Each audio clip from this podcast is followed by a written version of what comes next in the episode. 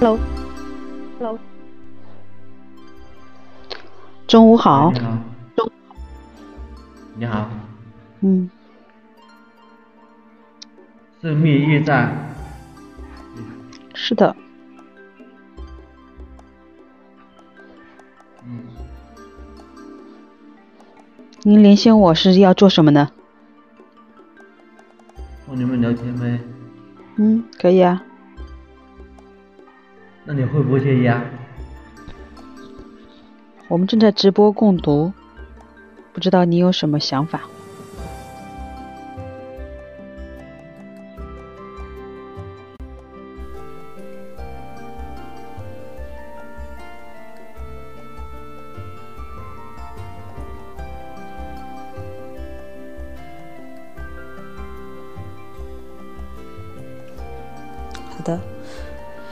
欢迎来到荔枝 FM 幺零幺五九十零生命站，我是主播方景。我们今天正在湖北仙桃为您主直播共读的时间，《怪诞行为学：可预测的非理性》。好，亲爱的们，我们这一本书已经是读第四天了，也是我们在整个读书直播的第四十二天。我们是第五本书了，前面有四本书是。一，乌合之众，大众心理研究，读了七天；二，活出生命的意义，读了八天；啊，第三，我的情绪为什么总被他人左右，我们读了九天；四，从一到无穷大，我们读了十一天。在每个阅读的过程中，我相信每位伙伴们，只要你坚持在我们的直播间里面一起共读读书，让我们心可安定，让我们的呃生命。越来越变得，我们不可能改变它的数量，就是我没办法确定我活多少年，但是我们可以加深它的深度，也就是加深我们的质量，提高我们生命的质量。那怪诞心理学，我们讲了这么多天，前面讲了啥内容呢？好的，那我们马上来回顾，稍事休息，马上回顾。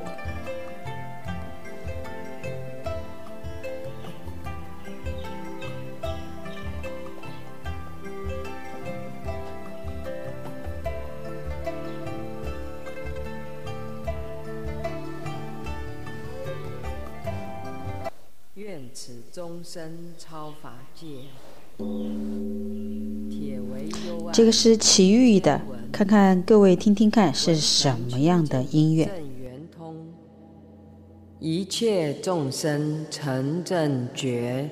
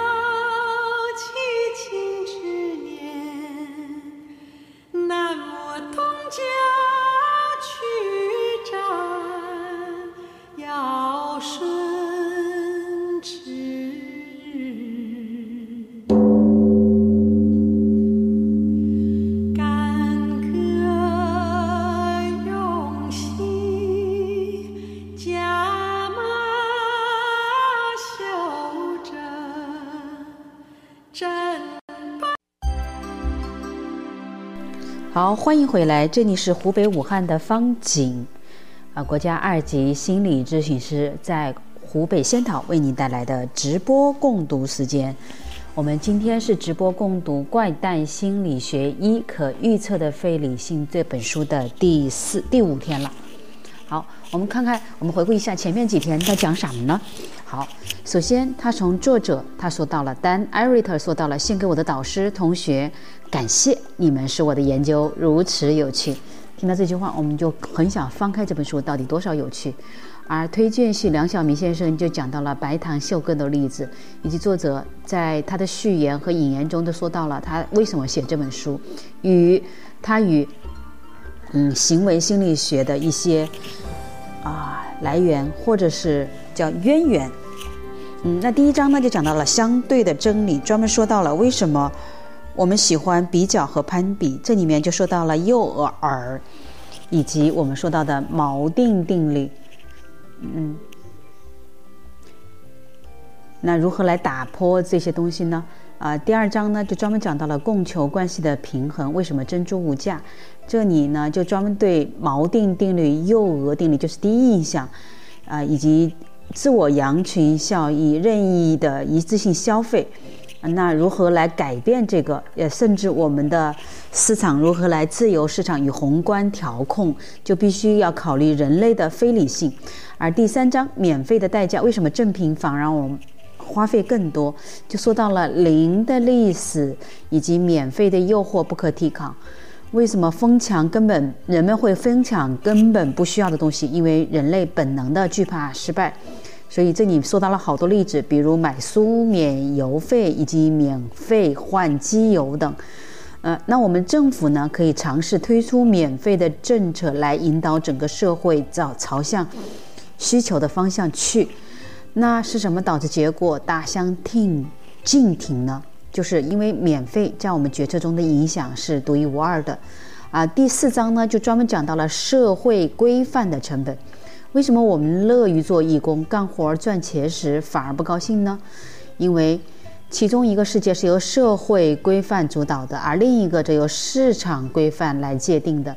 这两个是有相关性，但是社社会规范与市场规范是不可以互相完全取代的。这里面就讲到了，嗯，不要向你的约会对象提钱，杜绝对罚款对杜绝迟到有效吗？如何来打破？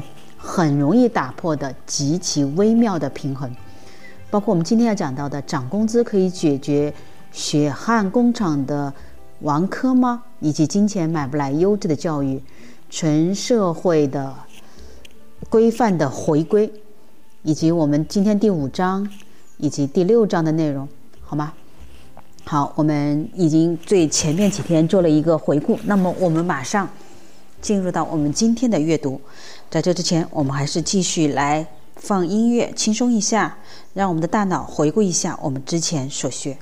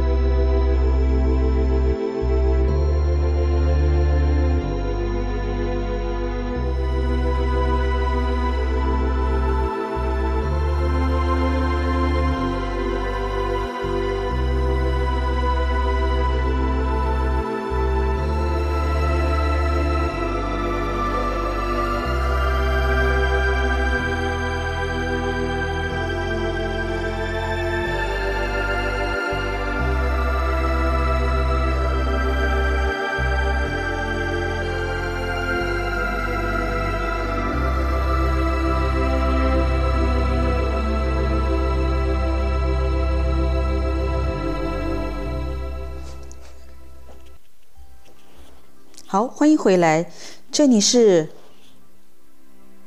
直播共读《怪诞行为学可预测的非理性的第五天，我们刚才已经对前面几天的内容进行了一个简单的小结。你会发觉这本书呢，说到了行为学，实际上它是经济学与心理学的一个结合的新兴的学科。同时，我们发觉我们人类真的没有我们想象的那么有理性，它很多非理性的行为。那我们。最重要的是，第一，看见这些非理性；第二呢，我们如何引导或者是利用我们的非理性达成我们的目标，包括我们的政府的决策等等。好，这里说到了非理性，我们说到了这本书的第四章。这第四章呢，社会规范的成本以及为什么我们会宁愿拿立功。有时候干活反而没那么开心呢。那同样的，涨工资可以解决血汗工厂的痼疾吗？结论是什么呢？对于公司，作者的忠告是：鱼与熊掌不可兼得。你不能一会儿拿顾客当一家人，一过一阵子又公事公办，甚至更糟。再过一会儿，如果你觉得需要或者有利可图，又把他们当成找茬的刺头或者竞争对象。社会规范不是这样的。如果你需要社会规范，你可以去寻求，但是记住了，无论何时何地都必须保持。从另一方面说，认为必须不时不时的严格按照办事，那么你就可能根本没有必要浪。根本不必要浪费金钱来打造你们公司的亲和的形象。坚守一条简单的价值原则，明确能提供什么，期望什么回报。既然你们没有建立社会规范，甚至对他不抱期望，那也就不可能对他有所触犯。说到底，只是在商言商。公司还试图跟其他雇员建立社会规范，过去可是不这样的。啊，几年前，美国的劳动力市场在更大程度上是一种工业化市场驱或驱动的交换领域，而雇员的心理是朝九晚五的心态。你上四个小时的班，四十个小时的班，星期五领工资支票。既然工人们计时领工资，他们就会确切的知道什么时候是在给公司干活，什么时候不是。工厂下班的铃声或者办公室里类似的装置，一旦响起，买卖完成。当然很清楚，这是市场规范，双方都可行。而如今呢，我们看到了营造公司营造社会规范的氛围的优势。啊，工作与休闲的界限也越来越模糊。很多公司趋向于把计时工资改为月工资，这就进一步模糊了。朝九晚五的工作概念，啊，开放源代码软件显示出社会规范的潜力。在 Lindos 的和其他协作项目中，你可以把问题发表在任何一个论坛里，随后很快就会很多人回应你的问题，告诉你如何修复软件。他们用的是休闲时间，你能偿付得起这种服务吗？应该是可以，但如果你花钱雇同样水平的人来给你维修，他们就会狮子大开口，简直是像要了你一条胳膊加一条腿的。相反，这些网络社区的人都乐意把时间贡献给整个社会，他们从中获取的是社会收益，就和我们帮朋友刷粉刷房子一样。我们能从这里学到什么呢？并且应用到商业环境中去呢？那就是能够有效的激励我们，还有其他形式的社会奖赏。其中有一种方式最少为公司所采用，那就是鼓励社会性的鼓励和荣誉上的荣誉上的鼓励。在如何对待本单位雇员的问题上，对待客户完全一样。公司方面必须懂得自己的长期责任。如果雇员答应加倍努力来赶一个重要项目的工期，或者他们接到通知便马上赶飞机去参加会议，那他们就必须得到相应的补偿，例如生病时得到照顾，或者是当市场对他们的工作产生威胁的时候，能让他们保住工作。好，再说一遍，嗯，公司方面不能二者兼恶而有之。我们担心最新看到的大幅削减雇员福利，可能让公司在社会规范领域付出代价，从而影响员工的生产力。如果公司想从社会规范的优势上得到好处，就必须做更大的努力来培育这些规范。啊，一边呢，当雇员很多公司正在做什么？他一边要求提高保险计划的免赔率，一边又在缩小员工福利的范围。简言之，他在破坏雇员与公司之间的社会契约，而代之以市场规范。那么，雇员有了更好的选择跳槽时，我们能责备他吗？企业等机构应该认真思考人们对社会规范和社会规范的不同反应。你给雇员价值一千美元的礼物，还是一千美元的现金，哪个更好？没有办法，多数人很希望得到现金而不是礼物，但礼物有其本身的价值，尽管有时礼物的真实价值被错估、低估，但它却能在维护雇主与雇员之间的社会规范上起到推动作用。你可以这样想，预想一下。预料谁工作的更努力，对公司更忠诚，更热爱他的本职工作，是得到一千美金那一个呢，还是得到礼物的那一个呢？当然，礼物是一个象征性的表示。如果企业开始从社会规范角度考虑，实际上他认识到社会规范可以建立忠诚。更重要的是，社会规范会使人们自我发展，并达到如今企业的要求，实行弹性工作制，关心公司，并且积极参与公司事务。这正是社会规范带来的。在某些层面上，我们都知道答案。例如，我们懂得人们不会为钱去死，警官、消防队员、战士，他们不是为了每周的工资去牺牲的。社会规范、职业的光荣责任感，才是激励他们献出生命和健康的原因。啊，所以在这里，我们说到了，嗯，提高工资并不能解决血汗工厂的亡科，最重要的是你怎么来提高他们的社会规范性。好，我们已经说完这一个，那第二个，我们今天要讲的第二个就是金钱买不来优质的教育。那我们感觉到传统的考试分数和工资业绩挂钩，很可能会把教育从社会规范领域推向市场规范领域。同样的考虑也适用于考试。我们的考试已经很频繁了，更多的考试不可能提高我们的教育质量。那猜测，作者猜测，在社会规范领域之内有一条出路。我们从实验中看到，金钱的作用是有限的。从长远看，只有社会规范能起决定作用。与其把教师、家长和孩子们注意力集中到分数、工资以及竞争上，不如给他们灌输一种目的感、使命感和带对教育的自豪感，这样可能更好一些。要做到这一点，市场规范的途径是行不通的。披头士乐队从前宣称过：“钱买不来爱情。”同样适用于对学习的热爱。你拿钱买不来，你若真的掏钱去买，就可能把它赶跑。由此来说，我们怎样改善教育制度呢？我们首先应该重新审视学校的课程设置，把它更明确的与社会目标、科技目标、医学目标这些我们整个社会都关心的问题联系起来。社会目标呢，包含消除贫困和犯罪、改善人权等等；科技目标呢，推动能源节约、太空探索、纳米技术发展；医学目标呢，解决癌症、糖尿病、肥胖的治疗等等。这样呢，学生对学生、教师和家长就会更清楚地看到教育的重要性，对教育更有热心、更有激情。我们还应该努力使教育本身成为这样的目标，不再把学生在校时间与他们受教育的质量混淆起来。孩子们会会对很多事情激动不已，比如棒球。我们的大学作为社会团体，要使他们像现在熟悉棒球明星一样，熟悉诺贝尔奖获得者。我并不是说教育对点燃教育的激情是轻而易举的，可是如果我们把这件事做好了。其价值将是巨大的，金钱到最后经常是最昂贵的激励方式。社会规范不仅成本较低，而且往往更有效。好吧，我们先说到了，金钱是有自己生命的。钱的好处确实是能够使我们的一些金融领域专业化，借能够借贷和储蓄，但金钱有自己的生命。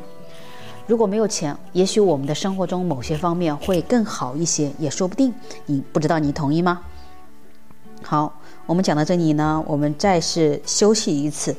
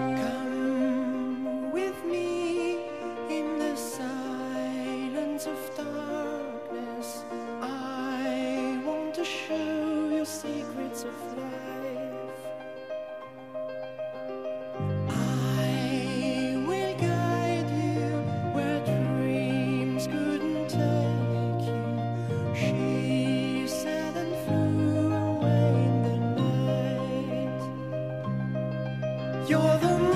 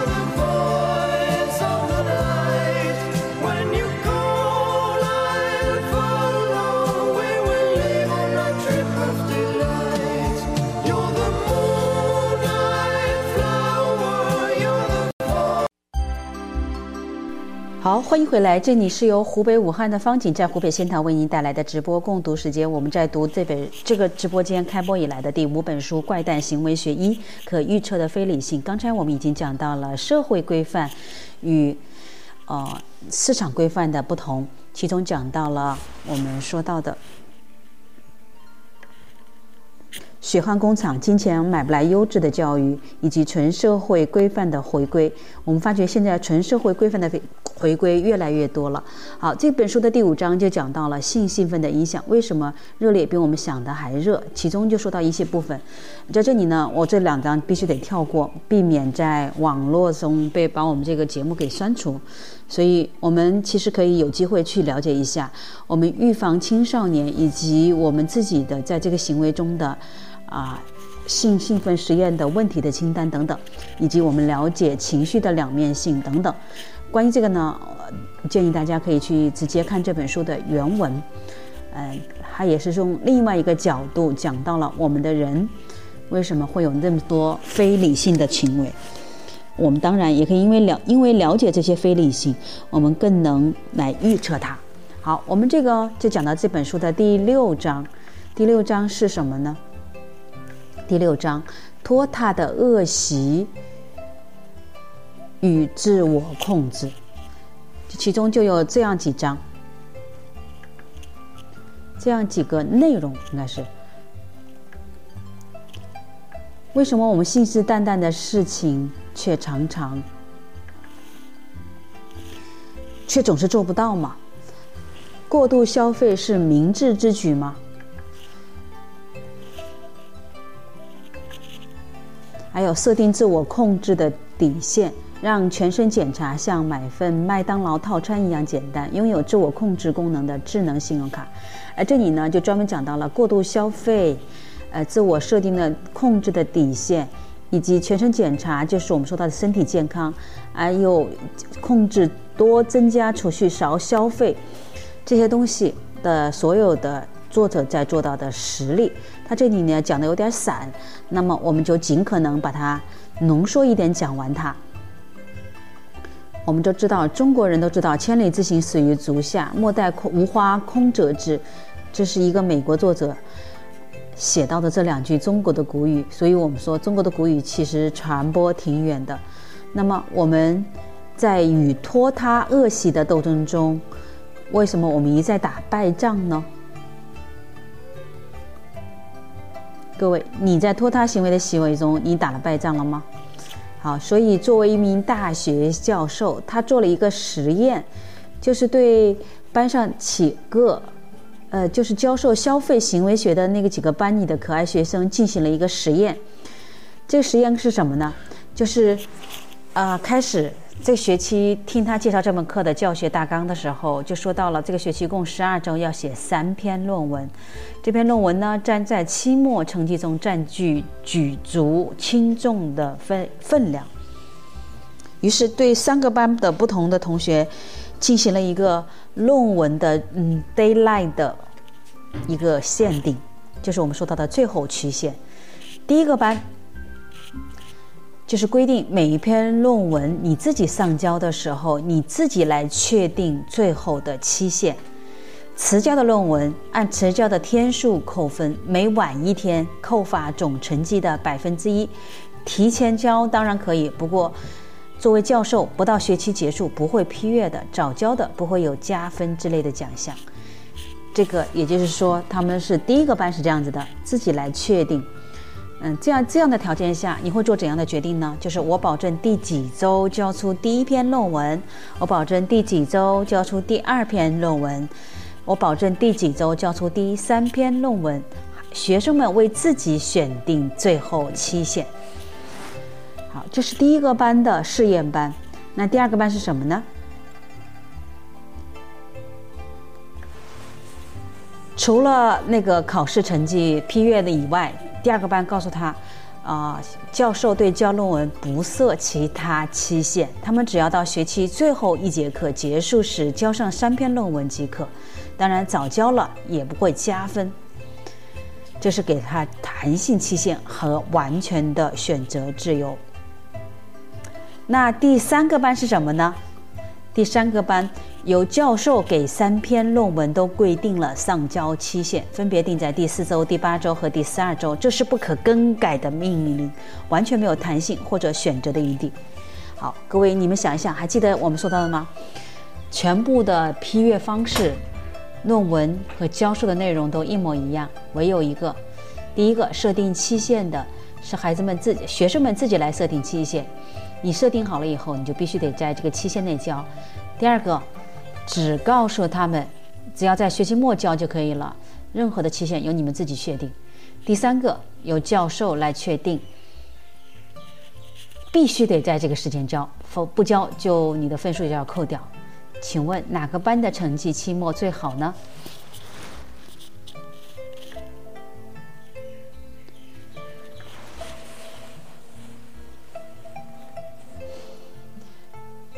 完全不设期限的那个班的成绩最差。自己设定三个交论文期限的，但迟交会被罚分的，成绩在前两者之间。而第三个呢，严格限制自由的，他们获得了较好的成绩。也就是从这个实验中意味着，如果有机会，他们也能够采取行动与之斗争，并有可能取得相应的成绩。但是，为什么允许自设期限的学习成绩不如那些被严格规定期限的学生呢？因为并不是每个人都能了解自己的拖沓倾向，即使那些认识到自己有拖沓倾向的人，也不一定对自己的问题有完全的了解。不错，人们可以自己设定期限，但是这些期限未必能使他得到最好的发挥。有意思的是，这一结果意味着拖沓问题人皆有之。那些认识到并承认自己弱点的人，能够更好地利用设计好的工具，帮助自己战胜它。所以，破釜沉舟，帮助自己战胜拖沓，这就是我和学生们的经验。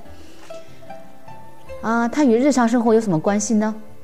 关系很大。抵御诱惑、灌输自治意识是人类总体的目标，一再失败，少有成功，这是我们有很多苦难的来源之一。我们环顾周围，看到人们都在尽力做他们认为正确的事，不管是发誓要远离点心盘的节食者，还是发誓要少花钱、多储蓄的家庭，为自我控制进行的斗争，到处都有。但是，尽管有这些信息，我们仍会看到自己处在和我们的学生同样的困境中，一次又一次的无法达到我们的长远目标。为什么呢？因为缺乏破釜沉舟的决心，我们在诱惑面前一触即溃。还有什么其他的办法吗？如果有专制的外部声音发出命令，我们多数人会立正倾听，表现最好。当然，咆哮的命令并不总是有效，人们也往往不喜欢采用。退一步，怎么样？最好的办法是似乎给人们自设底线的机会，选择他们喜欢的行动路径。这种做法可能不如强制性规定那样有效，但是它能够帮助我们把自己推向正确的方向。底线是什么呢？我们在自我控制上有困难，这种困难与及时满足及延后满足有关，这是明摆着的事实。那么，我们可以用预先干预机制解决的问题，其实还有保健和信用消费。嗯，如果全身检查像买份麦当劳套餐一样的话，我估计预防的问题就会发生之前定期进行身体检查。可是我们常常被那些混乱的东西给搞得，假设，假设。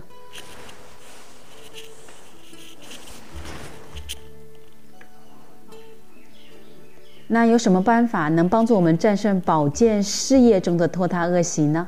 比如把多数医疗检测项目做成一揽子计划，使他们便于操预测和操作。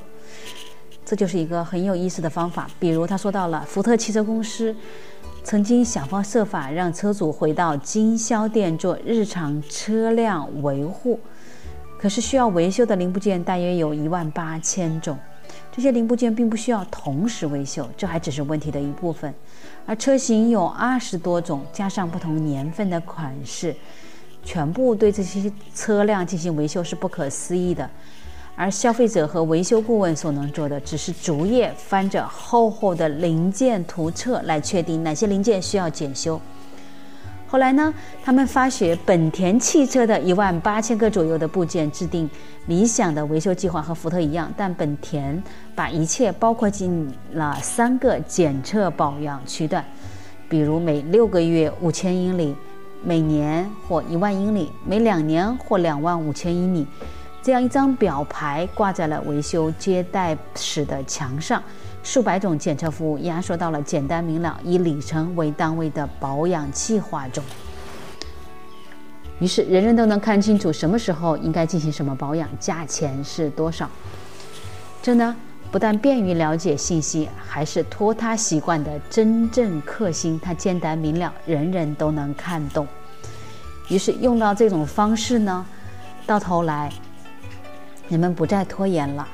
原来有嗯福特维修点的车辆保养台，原来有百分之四十的空闲率，现在都排满了。经销商也赚了钱。仅仅三年，福特就在车辆保养保养方面与本田实现了并驾齐驱。同样把体检加以简化，加上自我强制的惩罚性手段，能明显提高我们的健康状况。那么各位，这种行为对于我们拖沓行为，也可以把它进行一个简单明了的信息化。您同意吗？同样的，在拥有自我控制功能的智能信用卡上面，也可以如此来做。只是因为我们这里作者讲到的是跟商业的信用卡机构来做这个事情的，其实我们可以自己来做。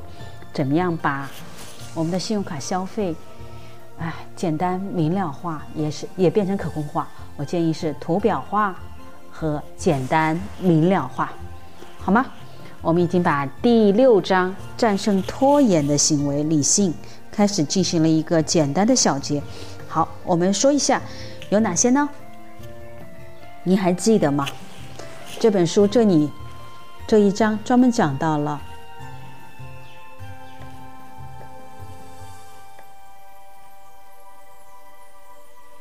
拖沓的恶习与自我控制，一个是过度消费，一个是身体检查，啊，还有我们说到的所有的行为习惯简单化、图表化，甚至有一个专门的外在工具来让我们减轻我们的拖沓行为。就像我们说的，最后的强制的体检线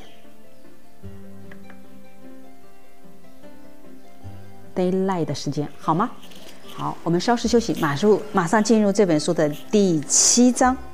今天我们已经讲了好几章了，希望我们在讲完这本书的时候，你会发觉人类有很多非理性的行为，能拿出我们，呃，首先看到，然后拿出我们非理性的行为的东西，来自我控制和改进它。这就是我们读书的目的，好吗？欢迎回来，我们读书之后，我们音乐之后，欢迎回来继续读书。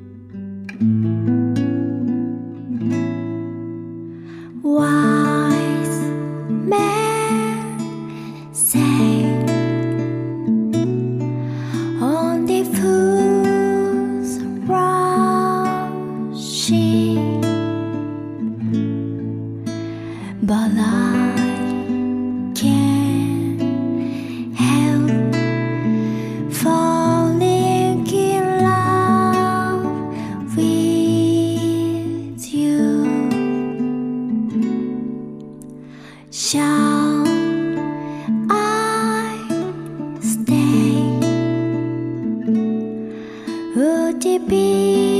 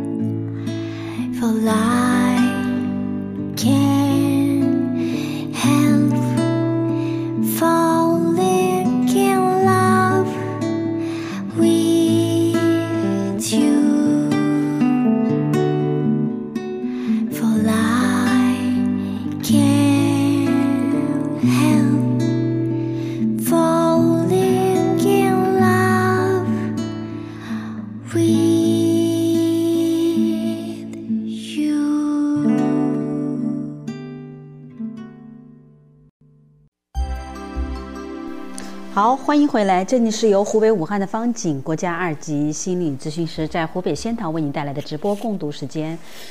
怪诞行为学五可预测的非理性，怪诞行为学一可预测的非理性第五天。好，刚才我们已经说到了关于拖沓的行为。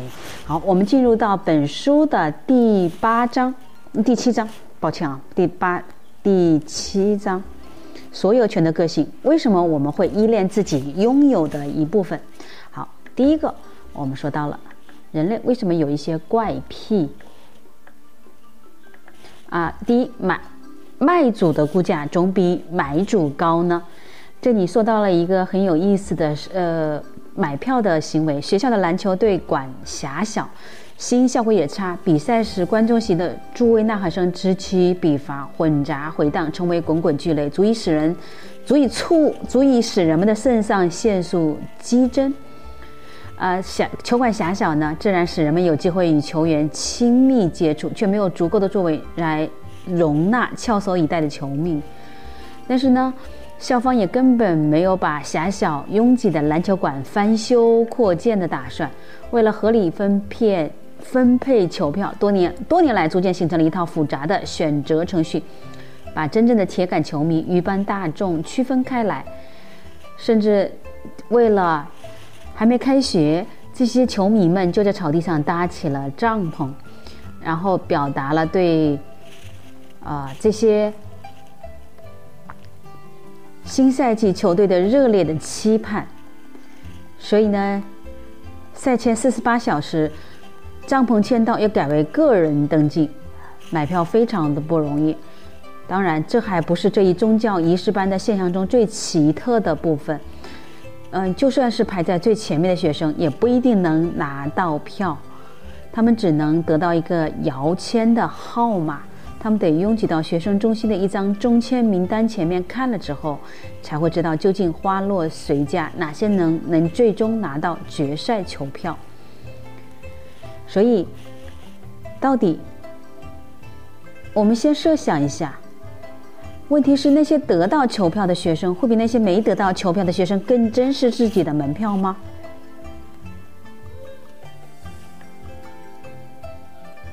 虽然这里面一定有例外，那么我们把例外先放在旁边，我们来看看，在这些实验中，作者将会从那些持有球票的学生手里买票，再卖给那些没有票的。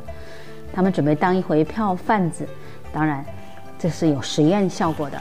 好，实验室他们弄到了一份名单，名单上面既有中签得票的学生，也有没得到票的，然后开始打电话。呃，他化学专业的威廉第一个电话打给化学专业的威廉，他上星期一直待在帐篷里，落下一大堆功课要赶，还有很多邮件要回，好不容易排到了前面，但是没中签，还是没有得到票，于是说。你好，威廉，我知道你没拿到世强赛的球票，是啊，我们可以卖给你一张，太棒了！你愿意出多少钱？一百美元怎么样？太少了，你得出高一点，一百五十美元，恐怕还不行。一百七十五，好，就这些了，就这么多了，多一分也不行，好吧？我把你排进去，这个价格的话，这个价格行的话就通知你。顺便问一下，一百七十五你是怎么算出来的？他估计用这一百七十五可以得到一家运动酒吧，免费看比赛实况转电视转播，喝几瓶啤酒，买点吃的，剩下的可以再买几张 CD 和几双鞋。看比赛当然令人兴奋，但一百七十五美元也是一大笔钱，对吗？好，下一个电话给约瑟夫，他中签了，得到了一张票，过几天他就能去看队员们争夺全美冠军了。哎，你看啊，怎么听到的？你好，约师傅，我们给你提供一个机会，把你的票卖掉，你最低要多少？我没最低价，无论什么东西都是有价格的。呃，他张口想了一想，三千美元，别这样，这太高了，要合理一点，你得把价格降下来。嗯，那好吧，两千四，你肯定吗？我再低我绝不干了，好吧？如果我能找到买主愿意出这个价，就给你打电话了。你是怎么得出这个价格的？”他非常激动地解释说：“杜克兰球赛是我大学生活的很大一部分，球赛将成为他的社会时光最特别的记忆。这怎么可能用价格来衡量呢？这种记忆，你能够标得出价格来吗？”当然，除了威廉和约瑟夫之外，他们这次实验还给一百多个学生打了电话。总体上，那些没拿到票的学生愿意出一百七十美元左右一张购球票，是通过这些钱的替代用品，比如运动酒吧喝饮料、买东西啊推算出来的。而那些得到票呢，出价大约两千四百美元。他们是根据这种亲身经历多么重要，它产生的记忆终身难忘。啊，真正令人奇怪的是，既然打电话的联系人中竟然没有一个卖方愿意以买方可以接受的价格出让球票的，我们面对的是什么呢？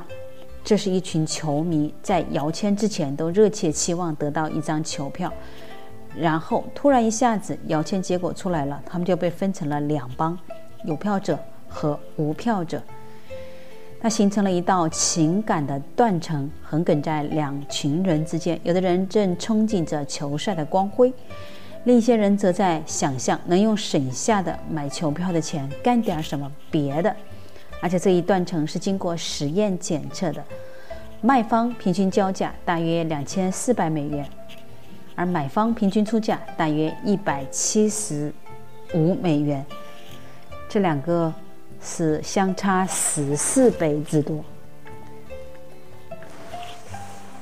所以无论如何，我们都能够预测到赛场上的气氛，以及他们将从这一经历中得到的享受。这种预期不因摇签的结果而变化。那么，一次偶然的摇签，怎么就突然改变了学生们对球赛，连同对球票价值的看法了呢？好，我们就说到了人类。本性中的三大非理性的怪癖，啊，所有权所有权涉及我们生活的方方面面，并且以一种奇怪的方式塑造着我们所做的事情。那第一种奇怪的怪癖，正如我们在篮球赛那个票签中案例看看到的，我们对已经拥有的东西迷恋到不能自拔。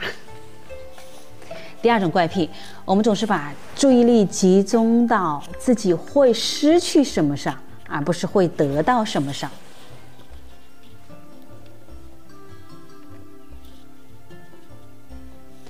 所以，为什么我们不愿意卖掉一些钟爱的零零碎碎的东西？即使别人想买，我们也会漫天要价呢？为什么我们只要一想到这些值钱的东西就要归别人了，就会情不自禁地感到悲伤？好，我们说到这里就知道了。我们可以看到了这些东西。好，第三种怪癖是我们经常假定别人看待交易的角度和我们一样。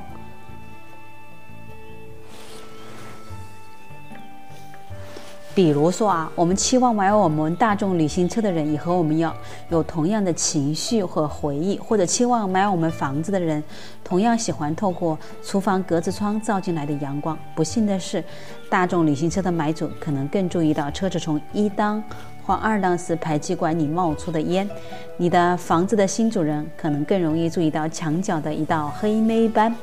想要交易的对方竟然和自己用完全不同的角度看待一切。无论是买方还是卖方，都是很困难的。各位，你还记得人类非理性本性中的三大非理性怪癖是什么吗？第一，我们在篮球票案例中所看到的，我们对已经拥有的东西迷恋到不能自拔。第二种怪癖，我们总是把注意力集中到自己会失去什么上，而不是会得到什么上。第三种怪癖，是我们经常假定别人看待交易的角度和我们一样。你有这种情况吗？好，我们稍事休息，马上回来，看看我们后面会讲到了我们这些怪癖在我们生活中如何实际应用。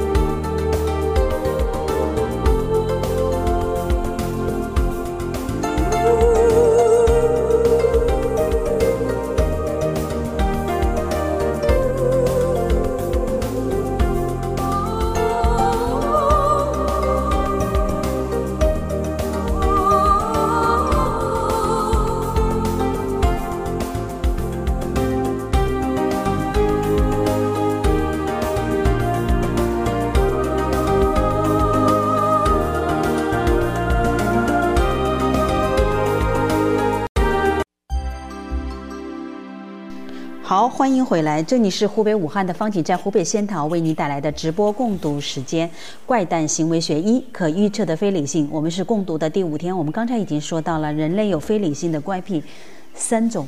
好，那我们看看这种三种怪癖在我们独特的个性上面，宜家效应与虚拟所有权到底有哪些更有意思的效应呢？好，所有权还包含我们称之为独特个性的东西。其一，我们在某种事物上投入的劳动越多，对它的感情就越深。另一种独特个性是我们在实际拥有所有权之前，就对某物产生了拥有的感觉。那在这个情况下，商家如何来治疗所有权医疗症呢？啊，虚拟所有权是广告业的主要动因。还有一种方式可以吸引我们成为所有者，就是公司经常开展试用的促销。以及我们经常说到的三十天不满意保证金全额退款，其实就针对人类的非理性的三种信赖的感觉。好，对所有权依恋症，我还没有听说过有效的治疗方法，它已经编织进了我们的生活之中。不过，认识到这一点是有益处的。我们可以抵制周围随处可见的那些改善我们生活质量的诱惑，比如买更大的房子、买第二辆汽车、买洗碗机、买剪草机，诸如此类等等。一旦我们要把拥有的东西转让，降低生活档次，心里可就太难受了。我自己的方法是用非拥有心态来看待每一桩交易，特别是大笔的，把自己和感兴趣的物件适当拉开距离。有了这样的努力。我不敢说能像印度托钵僧人那样奉行对物质世界无欲无求的信仰、信条，但至少可以尝试像禅宗弟子那样，对万世间万物尽量带着以平常心。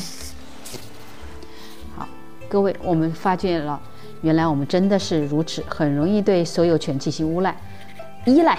抱歉啊，呃，第八章多种所选择的困难，为什么希望所有的门都开着？这里说到的第八章呢，它一共也是有很多例子，留有余地的傻瓜游戏，新欢与旧爱应该选择哪一个？让每个人都疲于奔命的三扇门，果断的关上该关的门，饿死在谷堆间的驴子，以及我们第九第九章预期的效应，为什么我们可以心想事成？还有第十章价格的魔力，为什么我们喜欢买贵的东西？啊，第十一章为什么人性的弱点？为什么我们不诚实？以及第十二章企业的特权。啊，十三章啤酒与免费的五章，以及关于部分章节的补充说明以及译文趣事。好，说到这里呢，我们今天的阅读的主要时间已经就到这里结束了。感谢您的聆听，啊，我们明天进行我们的第八章、第九章、第十章的阅读。在阅读之前呢，你会发觉这本书其实是真的很有意、很有趣、很有意思，与我们的生活息息相关。